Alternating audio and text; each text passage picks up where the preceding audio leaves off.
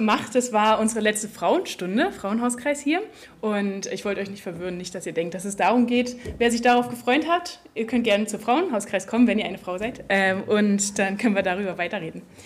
Ich möchte euch zu Beginn der Predigt mal gerne eine Frage stellen. Das ist eine ganz, ganz einfache und banale, nämlich ob ihr schon mal was erlebt habt. Und zwar wart ihr schon mal am Meer und da war der Wind so stark, dass ihr euch da so reinfallen lassen konntet. Habt ihr sowas schon mal erlebt, irgendwie am Meer?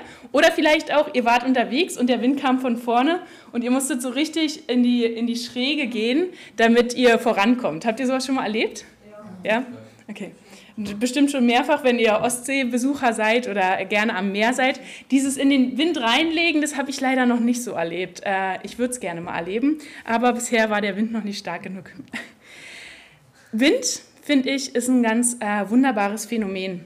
Ähm, deswegen will ich tatsächlich heute mal über den Wind predigen wollen. Und ähm, wir sehen wie der Wind Sachen in Bewegung setzt. Ja? Äh, draußen zum Beispiel das Laub jetzt im Herbst. Wir sehen, wie Sachen vielleicht umkippen oder wegfliegen, wenn man, weiß ich nicht, die, ähm, die Balkonmöbel nicht ordentlich angebunden hat oder so und ein starker Sturm kommt. Aber den Wind an sich, den sehen wir nicht. Das ist nichts, was wir irgendwie greifen könnten, nicht wie Regen oder ähm, ja, wie vielleicht äh, Schnee. Es ist ein Wetterphänomen, was nicht greifbar ist. Und deswegen begeistert mich dieses Phänomen immer wieder. Ähm, und deswegen will ich halt heute mal den Fokus in der Predigt darauf legen wollen mit euch zusammen. Aber ihr kennt es von mir, es soll nicht nur theoretisch bleiben, sondern wir wollen auch überlegen, was der Wind uns praktisch bringen kann. Äh, nicht im physikalischen Sinne, sondern natürlich für unser Herz, für unsere Seele. Und ähm, in der Bibel, da wird an ganz vielen verschiedenen Stellen vom Wind gesprochen. Und zwar wird da das äh, sogenannte Wort Ruach benutzt. Ruach, vielleicht habt ihr es schon mal gehört. Es ist übersetzt bewegte Luft. Ja, so, so, übersetzt man dieses hebräische Wort und es ist, und das Wort mag ich gerne, es ist onomatopoetisch. Wer weiß denn noch, was das heißt aus dem Deutschunterricht? Onomatopoesie bedeutet, das äh, Wort klingt wie die Bedeutung. Also wenn man sagt, es klingt wie ein Wind. Ja, wenn ich zum Beispiel sage, eine Kuh, die Mut, dann macht es auch den gleichen, äh, das gleiche Geräusch oder es klingt so, wie auch die Bedeutung ist. Hier ist es genauso. Ruach klingt wie das Wort selbst, also es ist ein Wind. Und das unterstreicht nochmal so diese Bedeutung. Und dieses, dieser Ruach, dieser Wind, der hat ganz, ganz viele unterschiedliche Bedeutungen. Und ich möchte mal mit euch gemeinsam ein paar von denen etwas genauer betrachten, weil ich das sehr spannend finde. Und zwar starten wir mal, ähm, und ich habe euch extra eine PowerPoint heute mitgebracht, weil ich einige Bibelstellen mitgebracht habe, die das unterstreichen sollen. Ich würde gerne mal mit der wörtlichen Bedeutung äh, starten wollen. Und zwar gibt es viele Geschichten, wo der Wind eine Bedeutung spielt. Der Wind ist es zum Beispiel am Ende der 40 Tage, als bei Noah die Wassermassen so zurückgehen, dass der Wind die Wassermassen zurückdrängt, sodass man merkt, okay, die Arche, die steht auf dem Berg Ararat, Noah und seine Familie und alle Tiere, die dort in der Arche sind, die können endlich raus aufs trockene Land gehen, weil da kein Wasser mehr ist. Ja, der Wind hat die Wassermassen zurückgedrängt. Es ist auch ein starker Ostwind, der zum Beispiel die Heuschrecken als achte Plage nach Ägypten bringen und dann auch wieder äh, aus Ägypten rausscheuchen und ein starker Westwind, der dann später das Rote Meer teilt, sodass die Israeliten trockenen Fußes rübergehen können, bevor dann die Ägypter durchlaufen und äh, ja, dann kommt der Wind wieder und äh, das Meer fügt sich wieder zusammen und die Ägypter gehen darin äh, unter. Wieder ist es der Wind, der hier Sachen hin und her trägt. Es ist auch der Wind, der zum Beispiel in der Wüste, als sie dann dort angekommen sind, sie haben Hunger, ähm, der die Wachteln vom, äh, vom Meer rübertreiben lässt, sodass die Israeliten dann essen können, zusammen mit dem Manna, was Brot vom Himmel ist. Also auch da ist der Wind dafür zuständig, dass die Wachteln in ihre Richtung kommen, in ihr Lager. Und ich habe mir noch eine vierte Geschichte ausgedacht und, äh, ausgesucht, und zwar als Elia äh, der äh, gebetet hat, da waren ja dann drei Jahre Dürre und es äh, fiel kein Regen. Und irgendwann schenkte Gott wieder Wind, sodass auch äh, Regen kam und Elia dann dem König Ahab die Macht Gottes beweisen konnte. Ja, also auch da hat der Wind wieder eine Bedeutung. Ich habe einfach mal diese vier rausgesucht, weil ich die sehr interessant fand und auch prägnant, ähm, weil manchmal da, wir kennen alle die Geschichte von Noah und von, ähm, vom Exodus und von den Israeliten, aber dass da der Wind so wirklich auch benannt wird, dass der da eine aktive Rolle spielt, ähm, war mir selber auch nicht so ähm, bekannt. Und in all diesen Geschichten, in diesen vier, da spielt Wind, Ruach, als ein Wetterphänomen eine Rolle. Aber spannend finde ich es da, wenn wir dieses Wetterphänomen, also einfach so diese wörtliche Bedeutung des, äh, des Wortes Ruach, verknüpfen mit einer anderen Bedeutung von Ruach, nämlich Ruach als Handeln Gottes. So wird es nämlich auch manchmal in der Bibel benutzt, Handeln Gottes. Und die Autoren des Alten Testaments, die gehen da von drei unterschiedlichen Dingen aus. Das erste ist, dass Jahwe, also Gott, dass er diesen Wind veranlasst oder äh, ja, etwas in Bewegung setzt. Zum Beispiel Genesis 8, Vers 1, da ist es die Geschichte von Noah. Er, er sagt dem Wind, er soll wehen, sodass das Wasser zurückgedrängt wird. Er veranlasst diesen äh, Wind, er setzt ihn in Bewegung. Die zweite Sache, von der man ausgeht, ist, oder wovon die Autoren des Alten Testaments ausgehen, ist, dass Jahwe, also Gott, den Wind erzeugt. Also er erhaucht ihn wie einen Atem. So wird es auch manchmal beschrieben. Und er ist auch derjenige, der den Wind erschaffen hat. Also in Amos 4, Vers 18, da heißt es, er ist der Schöpfer des Windes. Ja? So wie er auch Sonne, Mond und Sterne geschaffen hat, hat er auch den Wind geschaffen. Er ist der Schöpfer. Und wir können daraus ableiten, wenn wir ähm, Gott, Jahwe, hinter diesen Phänomenen sehen, selbst hinter den offensichtlichsten Wetterphänomenen, die wir tagtäglich in unserer Welt sehen, dass der Wind nicht nur einfach dieser, dieses Wetter ist, sondern dass sich dahinter auch Gottes Handeln äh, äh versteckt. Also er wirkt in dem Wind. Er setzt den Wind manchmal gezielt ein, um etwas dadurch Neues zu machen, um etwas zu bewirken. Und selbst in den Geschichten, äh, die wir gerade so genannt haben aus dem Alten Testament, da zeigt sich Gott in diesen Geschichten durch den Wind auf eine bestimmte Art und Weise. Wenn wir das nochmal angucken, bei Noah, da schenkt er durch den Wind eine Rettung, nämlich aus, dem, ähm, aus der Arche raus. Endlich können sie wieder rausgehen. Beim Auszug aus Ägypten, da ist der Wind Befreiung und Erlösung. Sie können durch das geteilte Meer durchlaufen. Bei den Israeliten in, in der Wüste, da sorgt der Wind für Versorgung. Ähm, Gott schenkt Wachteln, damit sie was essen können. Und bei Elia, da ist es einfach die Gnade, die sichtbar wird dadurch, dass, ähm, dass es wieder regnet und diese Dürre und auch die Hungersnot, die daraus entstanden ist, dass sie wieder weg sind. Und das alles sind Beschreibungen, wie Gott den Menschen auch begegnen möchte. Also in diesen Windgeschichten, sage ich mal, äh, da begegnet Gott dem Menschen. Und selbst die Wetterverhältnisse, die nutzt er als einen Ausdruck seines Wesens.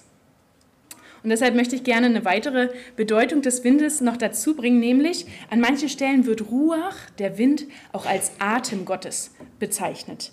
Ähm, Ruach als Atem Gottes.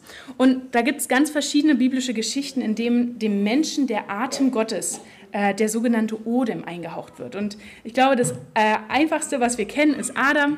Der wird aus Erde geschaffen und von Gott wird ihm der Lebensodem in die Nase eingehaucht und er wird lebendig. Ja, also es hat mit Leben zu tun, der Atem Gottes, dieser Wind. Und eine ganz ähnliche Vorgehensweise, die finden wir in Hesekiel 37. Ich weiß nicht, ob ihr das so vor Augen habt. Da ist der Prophet Hesekiel unterwegs. Er bekommt eine Vision. Und zwar sieht er vor sich ein Tal. Und in diesem Tal liegen ganz viele Gebeine, Knochen und weiß ich was alles. Und in dieser Vision wird ihm gezeigt, wie Gott den Menschen wieder neu formt. Knochen werden wieder zusammengesetzt, dann äh, spannen sich darüber Sehnen, Fleisch umgibt es alles und der Mensch ist vom Körper her wieder ähm, zusammengesetzt. Und schlussendlich, da heißt es in Vers 9, so spricht Gott der Herr, Geist, komm herbei von den vier Winden, hauch diesen Erschlagenen an, damit sie lebendig werden. Also wieder Geist, äh, wieder der Atem Gottes, dieser Wind aus den vier Winden, dass etwas lebendig wird. Und ihr seht, es hat, ähm, Wind hat an der Stelle auch ähm, im Sinne vom Atem Gottes auch was mit Leben zu tun. Und vom Atem Gottes, da wird an manchen Stellen auch in einer eher, naja, ich will nicht sagen negativeren Weise gesprochen, aber auch so gesprochen, dass zum Beispiel Gott kriegerisch vorgeht. Auch da wird der Begriff Ruach genommen, nämlich kriegerisch gegen die Feinde. In Jesaja 30, Vers 28 spricht man davon zum Beispiel, dass Gottes feuriger Atem die Feinde vernichtet. Oder auch Psalm 1, Vers 4, da heißt es, dass gottlose Menschen wie Spreu vom Wind verweht werden. Also es hat immer mit denen zu tun, die nicht mit Gott unterwegs sind und die der Wind so davonträgt oder die halt davon zerschlagen werden. Und tatsächlich gibt es Ruach, wir haben es gerade so, Ruach als Atem Gottes, aber nicht nur der Atem Gottes wird äh, in der Bibel äh, damit bezeichnet, sondern auch der Atem des Menschen, also oder das Atmen. Ja, zum Beispiel ähm, der Königin von Saba, ja, 1. Könige 10, Vers 5, Der, äh, da wird beschrieben, dass sie, als sie den großen Reichtum von Salomo sieht, dass ihr der Atem stockt. Da wird auch Ruach benutzt. Ja? Ihr stockt der Atem, weil sie so überwältigt ist davon. Andere Bibelstellen gebrauchen das Wort auch, wenn zum Beispiel ein Mensch heftig und geräuschvoll so schnauft, so oh, oder also so wirklich das zum Ausdruck bringt oder auch äh, das äh, schwere Atmen einer Frau bei der Geburt. Und wieder an einer anderen Stelle wird es gebraucht, wenn einem Menschen die Kraft fehlt. Ähm, also wenn Wind kommt und neue, äh, der Atem ihm eine neue Lebendigkeit schenkt. Das ist zum Beispiel bei Samson so, in Richter 15, Vers 19. Also Samson ist, äh, K.O., er hat keine Kraft mehr und der Atem ähm, schenkt ihm neue Kraft, neue Lebendigkeit. Und das alles im Zusammenhang gesehen zeigt, dass der Wind nicht immer nur einfach ein Wetterphänomen ist, was wir sehen, wenn wir rausgucken, äh, wenn wir sehen, wie die, äh, wie die Blätter durch die Luft fliegen, sondern es wird in verschiedenen Kontexten auch mit verschiedenen Bedeutungen verbunden. Und ähm, ja, auch so verbunden mit äh, dem Atem Gottes, mit dem Atem des Menschen und mit dem Handeln des Menschen. Genau, soweit mal zum Atem Gottes als äh, in diesen verschiedenen Bedeutungen. Und vielleicht, ich weiß nicht, vielleicht fragt sich der eine oder andere, warum ich die offensichtlichste Bedeutung noch nicht genannt habe, nämlich Ruach, der Wind als Geist Gottes. Das haben wir vielleicht schon mal gehört, haben wir vielleicht schon mal irgendwo äh, mitgekriegt, dass der Geist Gottes auch Ruach genannt wird. Und vielleicht ist es auch dem einen oder anderen aufgefallen, aber bisher habe ich nur Bibelstellen aus dem Alten Testament genannt, richtig? Es waren alles Geschichten aus dem Alten Testament, denn im Alten Testament wird tatsächlich nur zweimal Ruach im Sinne von Geist Gottes benutzt. Sonst gar nicht. Sonst ist es immer der Wind oder der Atem oder sonst irgendwas. Es ist nicht der Geist Gottes. Auch wenn es natürlich inhaltlich miteinander verknüpft ist, gar keine Frage. Sprachlich, wenn wir vom Geist Gottes reden als Ruach, das kommt tatsächlich erst im Neuen Testament vor. Und da gibt es äh, ja, verschiedene, äh, verschiedene Stellen. Und zwar heißt es zum Beispiel bei Johannes dem Täufer, dass er sagt in Markus 1, Vers 8, dass er selber als Täufer nur mit dem Wasser tauft, der kommende Messias aber mit Ruach, mit Geist taufen wird. Da kommt dieses Wort wieder vor. Wir werden im, äh, im Geist getauft. Und spürbar wird der Geist Gottes dann zum Beispiel auch in der Apostelgeschichte. Äh, vielleicht kennt ihr noch die, äh, habt ihr die Pfingstgeschichte im Ohr, als vom Himmel auf einmal ein großes Brausen und ein Sturmwind kommt und die Jünger das erste Pfingsten erleben, also den Heiligen Geist empfangen. Da ist es wieder dabei. Und dieser Geist der befähigt sie im Anschluss daran, ähm, es ist ihnen möglich, mithilfe der Geistesgaben das zu tun, wozu Jesus sie beauftragt hat. Und tatsächlich auch erst dann. Ja, also sie brauchen den Heiligen Geist, um das zu tun. Und dieser Prozess, wo wir immer mehr so in diese Aufgabe hineinwachsen, immer, äh, Gott immer ähnlicher werden, äh, Jesus immer ähnlicher werden, das ist dieser Prozess der Heiligung, der natürlich auch bis heute noch für uns gilt, wo wir in diesen Prozess reinkommen sollen. Und ich weiß, dass das äh, ganz schön viel Input war. Ich habe heute tatsächlich auch äh, deutlich länger für die Vorbereitung der äh, Predigt gebraucht, weil man das natürlich alles mal sich so, ähm, so den Überblick verschaffen muss, wo der Wind alles vorkommt. Aber ich habe mir auch die Frage gestellt, ähm, also ich, ich habe es erstmal gar nicht gefasst, dass so oft der Wind vorkommt, ja, also dass es so oft Thema ist oder äh, Motiv in der Bibel. Aber ich habe mich auch gefragt, wie man sowas praktisch, also was, was es uns einfach praktisch bringen kann, wenn wir uns über den Wind unterhalten. Und wie angekündigt, möchte ich auch nicht auf dieser theoretischen Ebene bleiben, sondern mal überlegen, was, wie uns das praktisch helfen kann, ähm, in unserem Leben als Nachfolger voranzukommen, wenn wir den Wind Gottes in unserem Leben wehen lassen. Und deshalb würde ich gerne nochmal diesen Bogen kurz spannen wollen zu der Eingangsfrage. Was hatte ich gefragt? Wer weiß es noch? Genau, zum Beispiel am Meer. Der Wind, den man, in den man sich vielleicht, äh, gegen den man äh, gegenlaufen muss oder den Wind, in den man sich reinlegen muss. Und ich glaube, dass es so ähnlich ist mit dem Heiligen Geist in unserem persönlichen Leben. Wenn wir uns auf den Heiligen Geist einlassen, wenn wir ihn in unserem Leben wehen lassen, wenn wir danach streben, die Geistesgaben zu bekommen, dann ist er unser Rückenwind. Wir dürfen uns in ihn fallen lassen. Er will uns tragen. Fokussieren wir uns auf unseren eigenen Willen. Ich will mal sagen, auf unseren eigenen Wind, der in uns weht, ja? Den wollen wir durchsetzen, den wollen wir auf jeden Fall und unter allen Umständen ähm, ja auch in unserem Leben halt haben. Dann ist er eher so ein Gegenwind. Dann kommen wir irgendwie ganz schön schwer voran. Wir kommen voran, gar keine Frage, aber es bremst uns aus. Ja, es, es dämpft uns. Wir kommen nicht so äh, voran. Und Ähm, mir kommt es vor, bei mir persönlich, ich weiß nicht, wie es bei euch ist, dass ich manchmal sehr meinen Fokus auf mein menschliches Tun lege. Wenig Gott, äh, den Heiligen Geist als meinen Rückenwind habe, der mich so nach vorne trägt. Und äh, ich finde es ganz schön in Prediger 1, Vers 14, äh, da heißt es auch so, äh, genau, das habe ich euch nochmal mitgebracht. Äh, Prediger, der äh, spricht ja ganz viel darüber, was halt sinnvoll und sinnlos ist. Da hat er gesagt, ich habe die Menschen bei ihrem täglichen Tun beobachtet. Es ist alles sinnlos. Und zwar gleicht es dem Versuch, den Wind einzufangen. Ähm, da kommt der Wind wieder vor. Es ist sinnlos, wenn wir immer so versuchen, unseren eigenen Fokus zu haben, das, was wir ähm, durchsetzen wollen in unserem Leben, Leben auf unsere Agenda zu setzen, anstatt zu fragen, Gott, was möchtest du? Heiliger Geist, wo möchtest du mich hinwehen? Wo möchtest du mich hinsetzen, damit ich dort, ähm, dort dienen kann oder dort äh, handeln kann? Und ich glaube deshalb, dass es auch kein Zufall ist, dass der Wind in der Bibel, sowohl im Alten Testament als auch im Neuen Testament, so dieses Wirken Gottes durch seinen Heiligen Geist auch beschreibt. Es ist ein Bild dafür, was uns helfen soll, Gott in seiner Vielfalt, in seinem Wesen auch besser zu verstehen und Erkenntnis über ihn zu bekommen. Und deswegen, durch den Heiligen Geist, und das sagt die Bibel, haben wir Erkenntnis darüber, wer Gott ist. Er ist unser Retter, so wie bei Noah. Er ist unsere Befreiung, wie beim Auszug aus Ägypten. Er ist unser Versorger, wie bei den Israeliten in der Wüste. Und er ist unsere Gnade, wie bei Elia und Ahab. Und wenn wir mal diese vier großen Begriffe zusammenbringen, dann vereint es im Neuen Testament die Erkenntnis darüber, was Jesus Christus für uns getan hat, als er für uns ans Kreuz ging. Er hat uns gerettet, er hat uns befreit, er hat uns mit dem versorgt, was wir nicht aus eigener Kraft hätten besorgen können, nämlich unsere Erlösung. Und das alles hat er nur aus Gnade getan. Das ist etwas, was dort vereint. Und der Heilige Geist, der ist es, der uns, wenn auch manchmal nur beschränkt, ja, das gebe ich zu, Erkenntnis über das gibt, was Gott für uns getan hat, nämlich durch Jesus Christus. Nur durch ihn können wir das verstehen. Und daraus darf dann auch folgen, dass wir das nicht nur verstehen in unserem Kopf, sondern dass wir auch für ihn tun dürfen, so wie er in uns getan hat. Wir dürfen handeln, wir dürfen Täter werden. Und mit diesem Geist, da dürfen wir auch heute noch unterwegs sein. Das ist nicht ein Phänomen der Vergangenheit, es ist nicht ein Windphänomen, es ist kein Wetterphänomen, es ist eine Person in unserem Leben.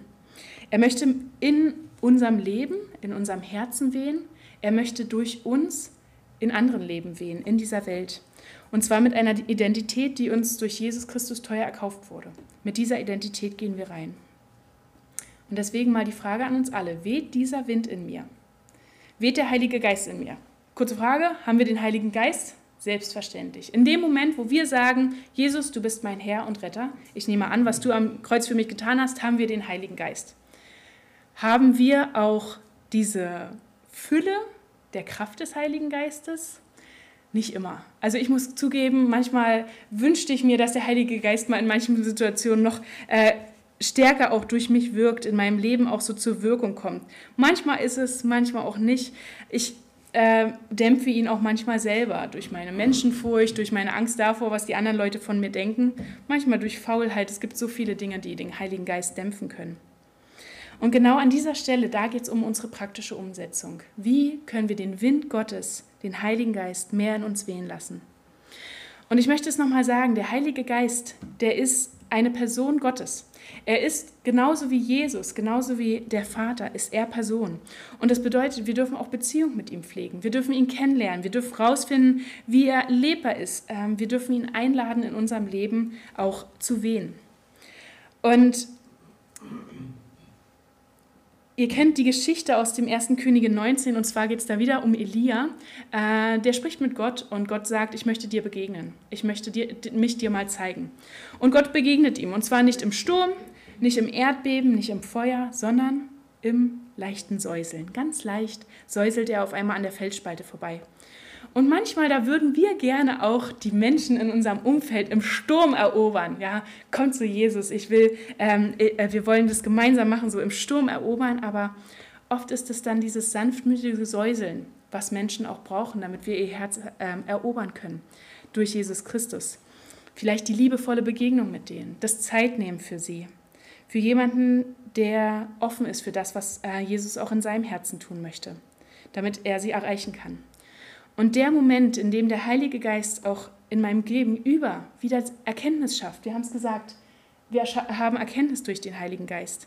Da passiert auch Erkenntnis über die Größe Gottes. Und dann ist dieser Mensch nicht mehr Spreu, der vom Wind so weggeweht wird.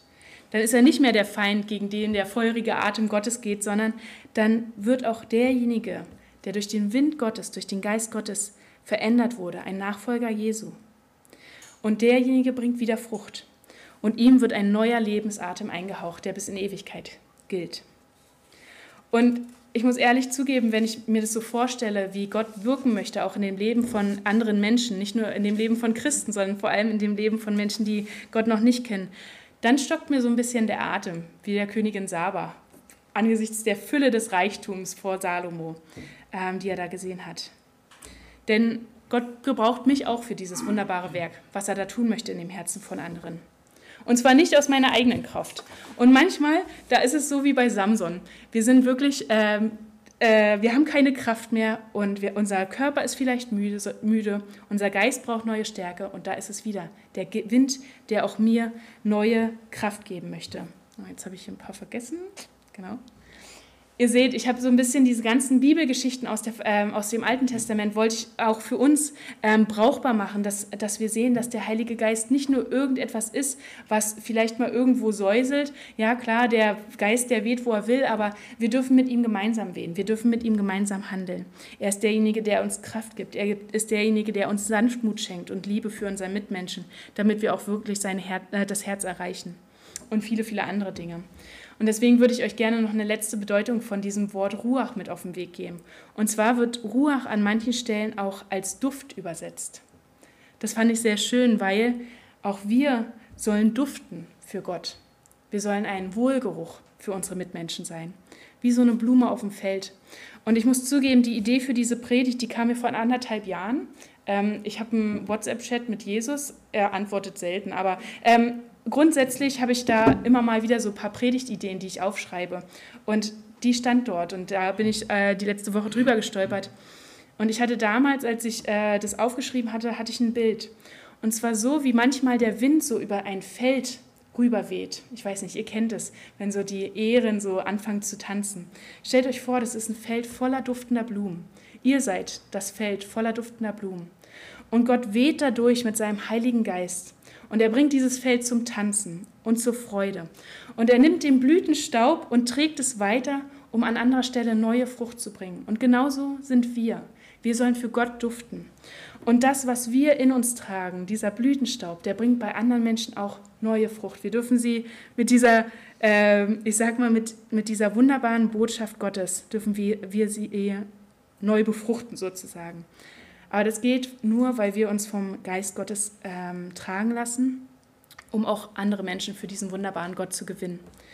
Und das sollen wir nicht nur wissen, sondern das sollen wir auch tun. Deswegen möchte ich euch mitgeben, dass ihr mehr euch darauf einlasst, den Heiligen Geist kennenzulernen, als euer Rückenwind, der euch bestärkt und nicht als euer Gegenwind, der irgendwie ähm, ja, euch dämpft, sondern er ist derjenige, durch den euch viele Dinge möglich sind. Viele wunderbare Dinge, viele unglaubliche Dinge und Gott möchte, dass wir sie wirklich tun. Amen.